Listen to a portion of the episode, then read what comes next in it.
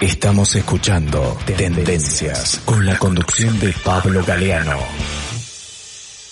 Bueno, seguimos en Tendencias y vamos a escuchar una charla que tuve con el amigo Francisco Vera Rojas, como les decía hace un rato, que mm, muy amablemente nos convoca todas las semanas para ser parte de su programa que se llama Los Invasores y que se emite en Santa Clara del Mar, en una radio allí muy interesante, es el programa que hace los lunes y los viernes, y bueno, y estuvimos conversando ayer con él sobre las internas que protagonizó el radicalismo en la provincia de Buenos Aires este fin de semana que pasó. Pero vamos a escuchar lo que eh, al respecto decíamos en la radio con Francisco Vera Rojas. Vamos a seguir hablando un poquito más de más de del tema de la interna del, radicalismo y justamente para eso también tenemos conectado a nuestro especialista, nuestro hombre hombre que sabe de política, sabe mucho, mucho de radicalismo, que es Pablo Galeano. ¿Cómo estás, Pablito?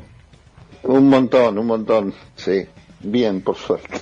Me alegro mucho, me alegro mucho que, que, que esté todo bien. ¿Cómo analizás esta, estas internas que quizás no son las más, las más picantes de, de la historia, pero bueno, algo, algo tienen, tienen de picardía también, ¿no? Sí, bueno, no sé qué habrás contado vos, pero se realizaron este último domingo unas internas que tuvo como protagonistas los afiliados del radicalismo bonaerense. Se acercaron a las urnas para elegir autoridades.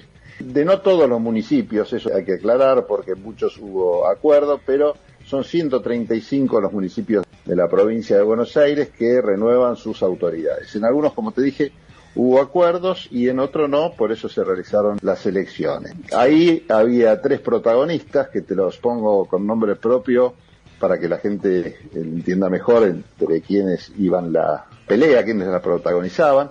Por un lado Maxi Abad, que es el titular del partido en la provincia, por otro lado, podemos mencionar, si bien no es de la provincia, a la gente de Martín Lustó, con la Fuerza de Evolución, y por otro lado, los que eh, están liderados por Pose. Este, se presentaron estos tres rivales, como te digo, no en todos los distritos, sino en algunos, donde podemos sacar algunas conclusiones, si te parece, Pancho, en función de los resultados, ¿no? Sí. Por un lado, ¿quién puede ser el, el ganador? Se podría decir que Evolución fue el, el, gran ganador de todo esto porque, más allá, ya te digo que en general hay un gran acuerdo, los distritos donde hubo interna, que no llegaron a 40, pues en el resto hubo unidad, se notó que este sector fue el que mejor cosecha pudo hacer. Eh, aclaremos que evoluciones de Lustó, para los que no son radicales y no conocen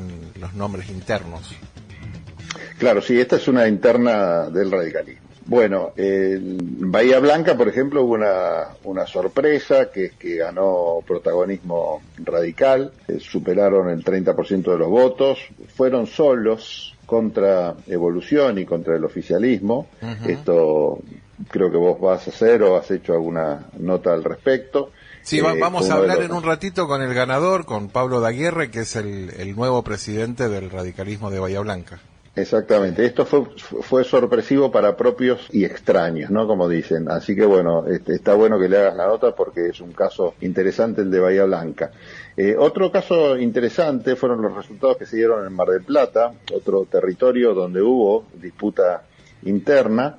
Está, es un territorio eh, comandado por, por Maxi Abad, que es, aparte, si bien no nació en el distrito, a los cuatro años se fue a vivir a Mar del Plata y hizo toda su carrera política desde la Juventud Radical hasta el presente allí. Bueno, ahí la Juventud Radical de Mar del Plata también la ganó protagonismo radical, es decir, que no ganó el, el abadismo, como se los denomina los seguidores de Maxi Abad, por amplio margen, así que este es un buen dato para que festeja en estas, por estas horas la gente de Pose y en la primera sección electoral también, hablando de los festejos del posismo, ganó claramente de este sector. Recordemos que la primera parte es el lugar donde, donde, más Pose tiene más fuerza. Bueno, lo de evolución que decía que al comienzo de la charla que fue el gran ganador, fue notable en distritos como la tercera sección electoral y particularmente En la séptima, en Azul, Olavarría y Bolívar fueron distritos donde ganó evolución por mucha amplitud. ¿Qué otro dato te puedo decir? Bueno, eh, por su parte Maxi Abad no es que fue el perdedor, al contrario, se quedó con la conducción de la mayoría, por ejemplo, de los distritos de la tercera sección electoral. Así que digamos que todos tienen algo para festejar y algo para preocuparse. En La Plata te cuento que la situación fue algo confusa.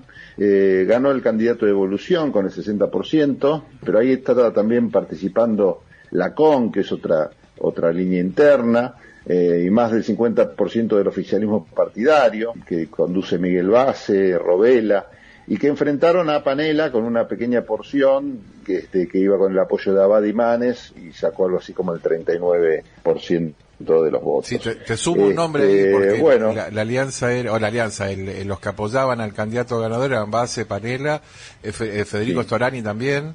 Era un apoyo importante en el distrito, pero Panela sacó sacó un número interesante. Sí, sacó un número importante. Yo no sé si se lo esperaban o no, pero bueno, 39% no es un número para despreciar a la hora de dialogar, ¿no? Claro. Después que te puedo contar eh, algunos datos más. En Villa Gesell, por ejemplo, hubo un muy buen triunfo de protagonismo radical también, que es de la gente de Pose. Y Denot ganó bien en Chascomús, también hubo internas en Chascomús. Eh, Liliana Denot, ex intendente de la, y ex diputada provincial, le ganó la interna a un grupo que sacó el treinta y pico por ciento. Tampoco hicieron una mala elección porque era un grupo político que se conformaba eh, puntualmente para estas elecciones, así que también pueden estar contentos con la performance que hicieron los perdedores. Eh, algunos especulan que estos resultados, vamos a, lo que nos gusta, la rosquita, eh, debilita las pretensiones de Maxi Abad con respecto a su candidatura a gobernador, para algunos Maxi iba por, por esta candidatura o va por esta candidatura, para otros resulta poco creíble que fuera de su interés, porque lo ven más como eh, buscando la vicegobernación de algunas de las fórmulas cruzadas o la senaduría nacional por la provincia de Buenos Aires, que algunos dicen que ese es su, su interés, ¿no? Sí, pero vos crees que debilita porque porque al, fin y al cabo él consiguió una lista de unidad, digamos que su, su cargo no fue cuestionado a nivel provincial, y los contrincantes directos, o sea, el que se podría pensar que podría ser un buen candidato para la provincia, que es Facundo Manes, no quiere ser candidato a gobernador. Entonces, eh, es como que ilustró tampoco, obviamente, ¿no? Habría que ver en evolución a ver quién quiere tomar la posta, no sé si Pablo Domenicini o, algún otro dirigente quiera tomar la posta para disputarle a Maxi Abad la, la, la, la precandidatura, estamos hablando, ¿ah? a gobernador. Sí, bueno, hay que ver qué hace Pose, ¿no? Porque Evolución jugó en las últimas elecciones más cerca de Pose que de Abad, esa es la realidad. Claro. Y, pero por otro lado, eh, Pose ahora se presenta este jueves en un acto con Manes, en Martínez creo que es, donde Pose anunciaría, esto es una primicia que le doy para los invasores, su candidatura ya a gobernador sin pelos en la lengua.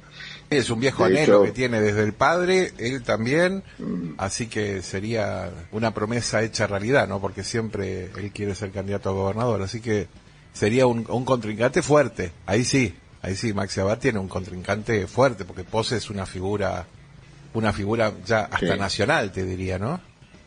Sí, y, y, recontra instalado. Y por otro lado, vos hablabas de los candidatos de Lustó, y Lustó tiene como candidato, y lo ha dicho, a Martín Tetaz, que realmente tiene muy escasas eh, posibilidades, ¿no? Eh, aparte de altura. Así que no creo además que... le falta, le falta provincia, ¿no? Porque no sé si Tetaz, eh, además de andar por la General Paz, tiene algo de provincia.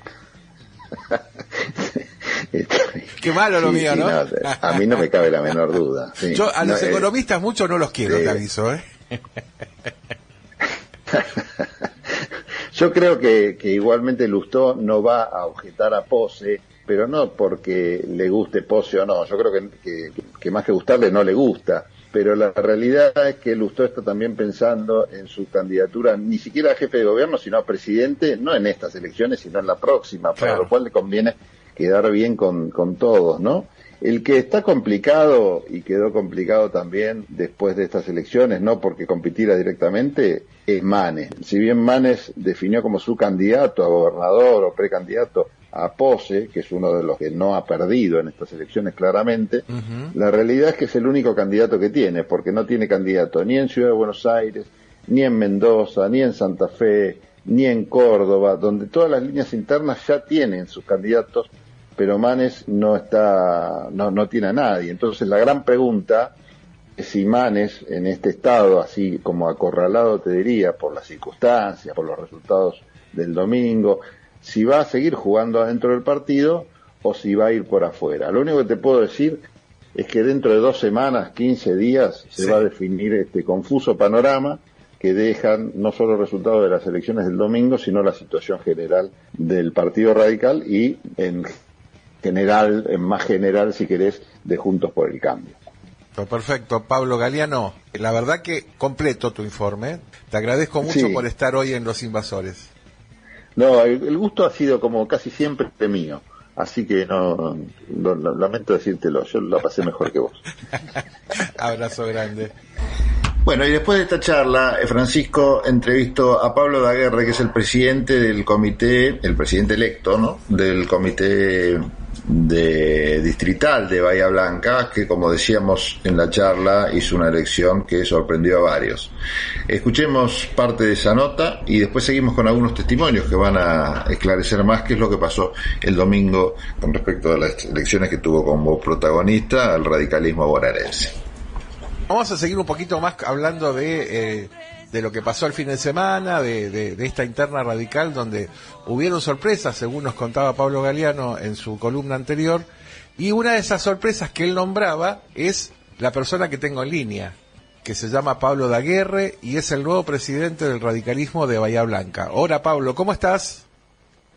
Hola, ¿cómo están? Eh, muy buenas tardes, un gusto saludarlos. Bueno, eh, hoy eh, estaba Pablo Galeano haciendo su, su, columna y nos decía que justamente una de las sorpresas en esta interna fuiste vos. Bueno, en realidad eh, nosotros aquí en Bahía Blanca hemos armado una lista muy amplia, muy plural, donde convergieron distintos sectores internos de la, de la vida partidaria a nivel local que tienen su referencia a, nivel provincial, pero bueno, independientemente de eh, justamente eh, sectores internos del partido a nivel provincial o nacional, hicimos un armado eh, local y, en esa y fruto bueno de, ese armado pudimos lograr un abultado triunfo. hemos obtenido el 55% de los votos eh, hubo otras dos listas eh, que participaron también de ese proceso electoral interno, con lo cual, bueno, estamos muy contentos, agradecidos del respaldo de los afiliados y las afiliadas eh, que participaron ayer de este proceso electoral y, por supuesto, ahora colmado de orgullo y de confianza con esta que han depositado en nuestra lista y con enormes desafíos que tenemos por delante. ¿Y cuáles son esos, esos desafíos, Pablo? Y el desafío fundamental tiene que ver con, en principio, eh, lograr un radicalismo unido, eh, un radicalismo fortalecido. Siempre hemos dicho que en la medida que nosotros podamos fortalecer a la Unión Cívica Radical, vamos a fortalecer a Juntos, pero que esto no es incompatible con eh, la idea y la responsabilidad que tenemos al frente de nuestro comité y por supuesto que el radicalismo de Bahía quiere eh, rediscutir los liderazgos dentro de la coalición. Eh, esto, esto se va a llevar adelante el año próximo eh, a través del proceso electoral de las PASO y para rediscutir los liderazgos dentro de la coalición de Juntos, el radicalismo va a tener que presentarle a la sociedad hombres y mujeres que estén dispuestos a tener un programa de gobierno y una oferta electoral competitiva para poder rediscutir ese liderazgo. Aquí en la ciudad de Bahía Blanca, eh, eh, juntos eh, es gobierno, nosotros desde el Consejo Deliberante tenemos un bloque que es junto, trabajamos en unidad, trabajamos con absoluto respeto y, y por supuesto con todo lo que tiene que ver con la posibilidad de, de administrar los destinos de los vecinos y las vecinas de Bahía Blanca, pero el radicalismo quiere liderar eh, esa coalición, el radicalismo quiere volver a gobernar eh, la ciudad de Bahía Blanca y, ese es nuestro objetivo, nuestra responsabilidad y queremos ser una opción confiable para que la UCR vuelva a administrar los destinos de Bahía Blanca. En, tu campaña, bueno, mientras, eh, digamos, estaba, estaba la, previa a la elección, vi que tuviste apoyos muy importantes, como el de Mario Negri, de Morales, de Carolina Rosada, o sea, gente muy importante que, que, te apoyó. ¿Y, ¿Y, cómo ves vos el, la presencia del radicalismo en una próxima fórmula en el 2023? Una fórmula presidencial, te estoy hablando. ¿eh? Sí, nosotros lo, lo que queremos es que el radicalismo eh, pueda tener eh, un candidato a presidente y pueda tener un candidato a gobernador. Eh, en Bahía Blanca, en, el, en, la elección del 2021, el radicalismo ha vuelto a ser un actor político relevante en todo el país. Y en las PASO 2021 demostramos que la UCR de Bahía Blanca, inserta en un proyecto nacional, tiene intacto ese potencial electoral. Pero por supuesto necesitamos que ese anclaje del radicalismo de Bahía Blanca sea también con un radicalismo fortalecido a nivel provincial y a nivel nacional. Con lo cual eh, peleamos desde nuestro terruño, de nuestro territorio, desde nuestra cuota de responsabilidad para que el radicalismo eh, no sea eh, un partido político más dentro de la coalición, que sea eh, una organización política decisoria en lo que tiene que ver con la coalición de Juntos. No queremos una coalición eh, o un cambiemos como fue del 2015 al 2019. Necesitamos tener un, radicalismo mucho más fortalecido en ese sentido, eh, con un mayor liderazgo dentro de la coalición, con lo cual somos esperanzadores en ese sentido y auspiciosos en de que haya dirigentes radicales que recorran el país a lo largo y a lo ancho, hablando de radicalismo, hablando de la necesidad, de la importancia, no solamente de la territorialidad del partido, sino a través de un verdadero programa de gobierno, poder mostrárselo de cara a la sociedad, porque estamos convencidos que juntos tiene que administrar los destinos de la provincia de Buenos Aires, de la nación y por supuesto continuar en Bahía Blanca, pero que el radicalismo tiene que estar liderando esas opciones. ¿Vos crees que el radicalismo, eh, bueno, ya, se habla de que el gobierno nacional podría cambiar de, manos por, digamos, ser un candidato de, Juntos por el Cambio, este, el, próximo presidente, pero todavía se se duda de lo que pueda pasar en, en, provincia de Buenos Aires. ¿Vos crees que el radicalismo va a poder, o, o, mejor dicho, Juntos por el Cambio, va a poder gobernar la provincia de Buenos Aires otra vez? Mira, la provincia de Buenos Aires, por supuesto que, es una elección eh, compleja, eh, es una elección donde por un voto eh, se gana o se pierde, no hay un sistema de balotaje como es a nivel nacional, pero yo creo que están dadas las condiciones para que para que juntos gobierne la, la provincia de Buenos Aires. Por supuesto que esto en una elección ejecutiva, en una elección donde se vota en el mismo momento eh, la provincia de Buenos Aires eh, y a nivel nacional. Eh, por supuesto que la oferta electoral a nivel presidencial va a tener un, un, impacto absolutamente trascendental y, decisorio a la hora de, de también definir quién puede gobernar la provincia de Buenos Aires. Pero creo que el oficialismo a nivel provincial y nacional tiene, como se dice habitualmente, el boleto picado. Eh, las, eh, todos los índices económicos, sociales, eh, no son auspiciosos, la inflación crece permanentemente, el poder adquisitivo de la sociedad pierde permanentemente, con lo cual están dadas esas condiciones, pero por supuesto que hay que ayudarlas, y ayudarlas significa que juntos presente sin lugar a dudas, un programa de gobierno consolidado, un programa de gobierno consensuado con los distintos partidos que forman la coalición y de esa manera presentarle eh, a la sociedad eh, un plan de políticas públicas con un salto cualitativo para que eh, no solamente se pueda ganar la elección, sino que además se puedan llevar adelante muchas reformas trascendentales que se necesitan en la provincia y a nivel nacional. Perfecto, Pablo Daguerre.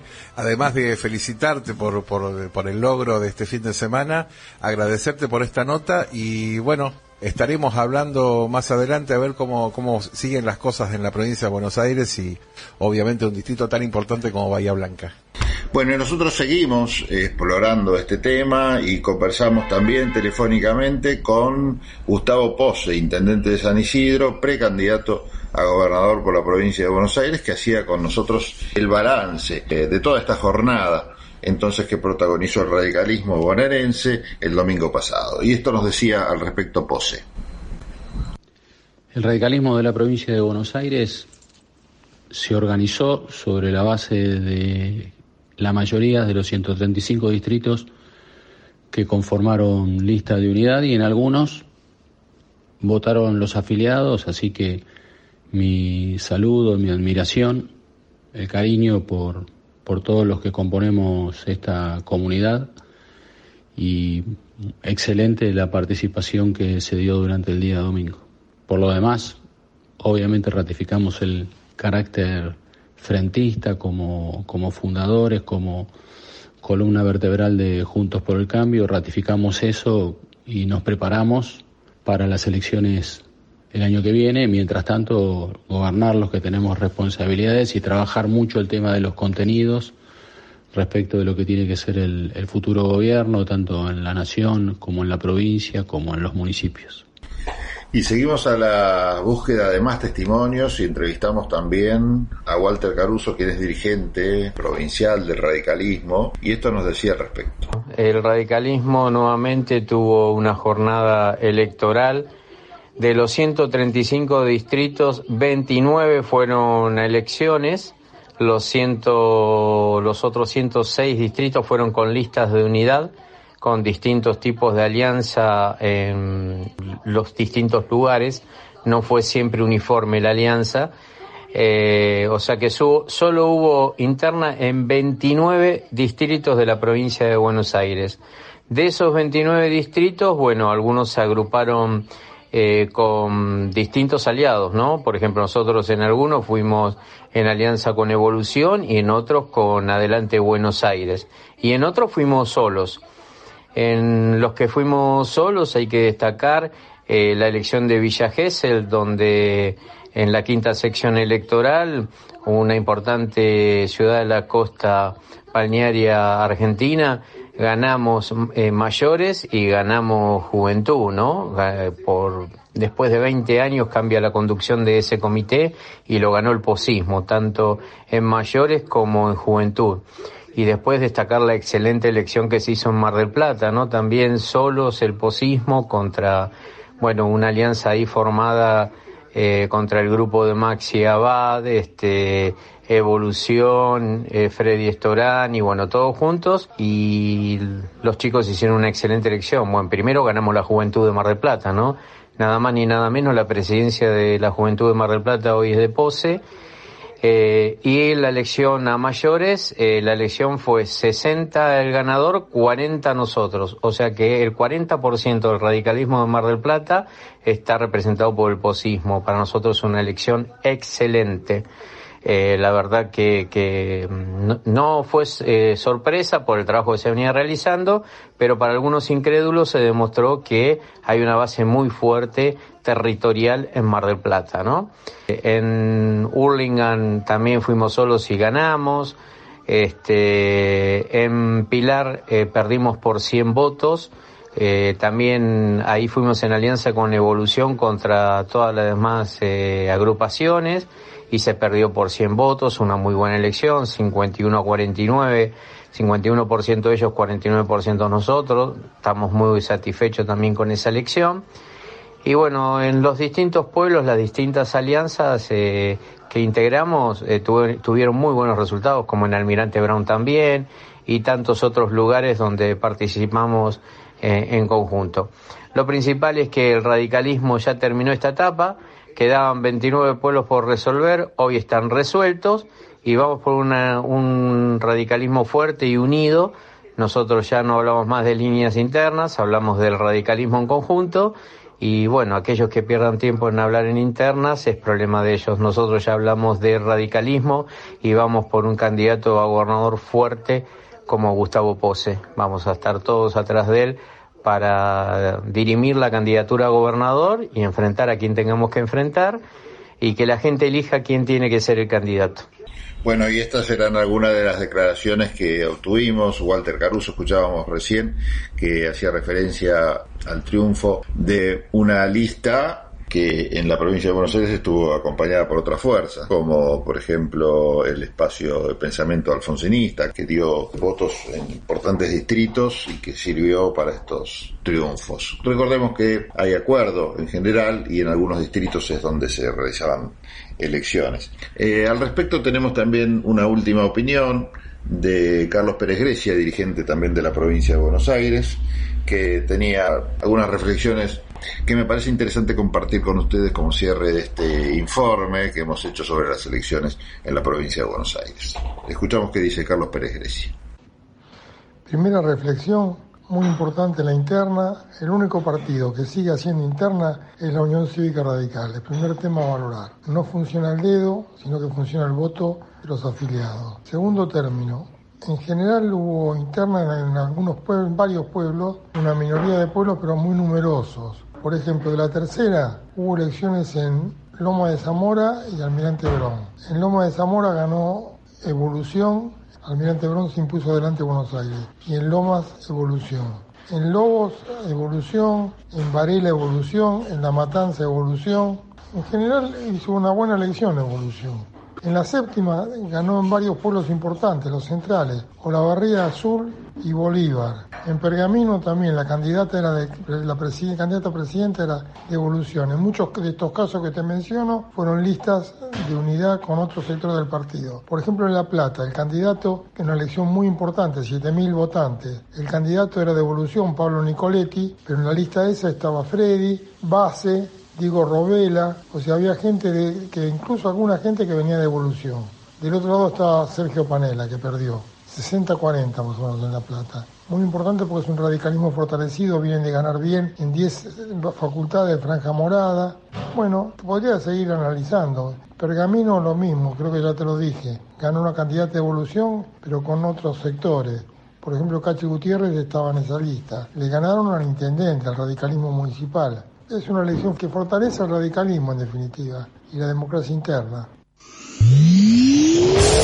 Para los que son manija. Que les gusta tener el auto impecable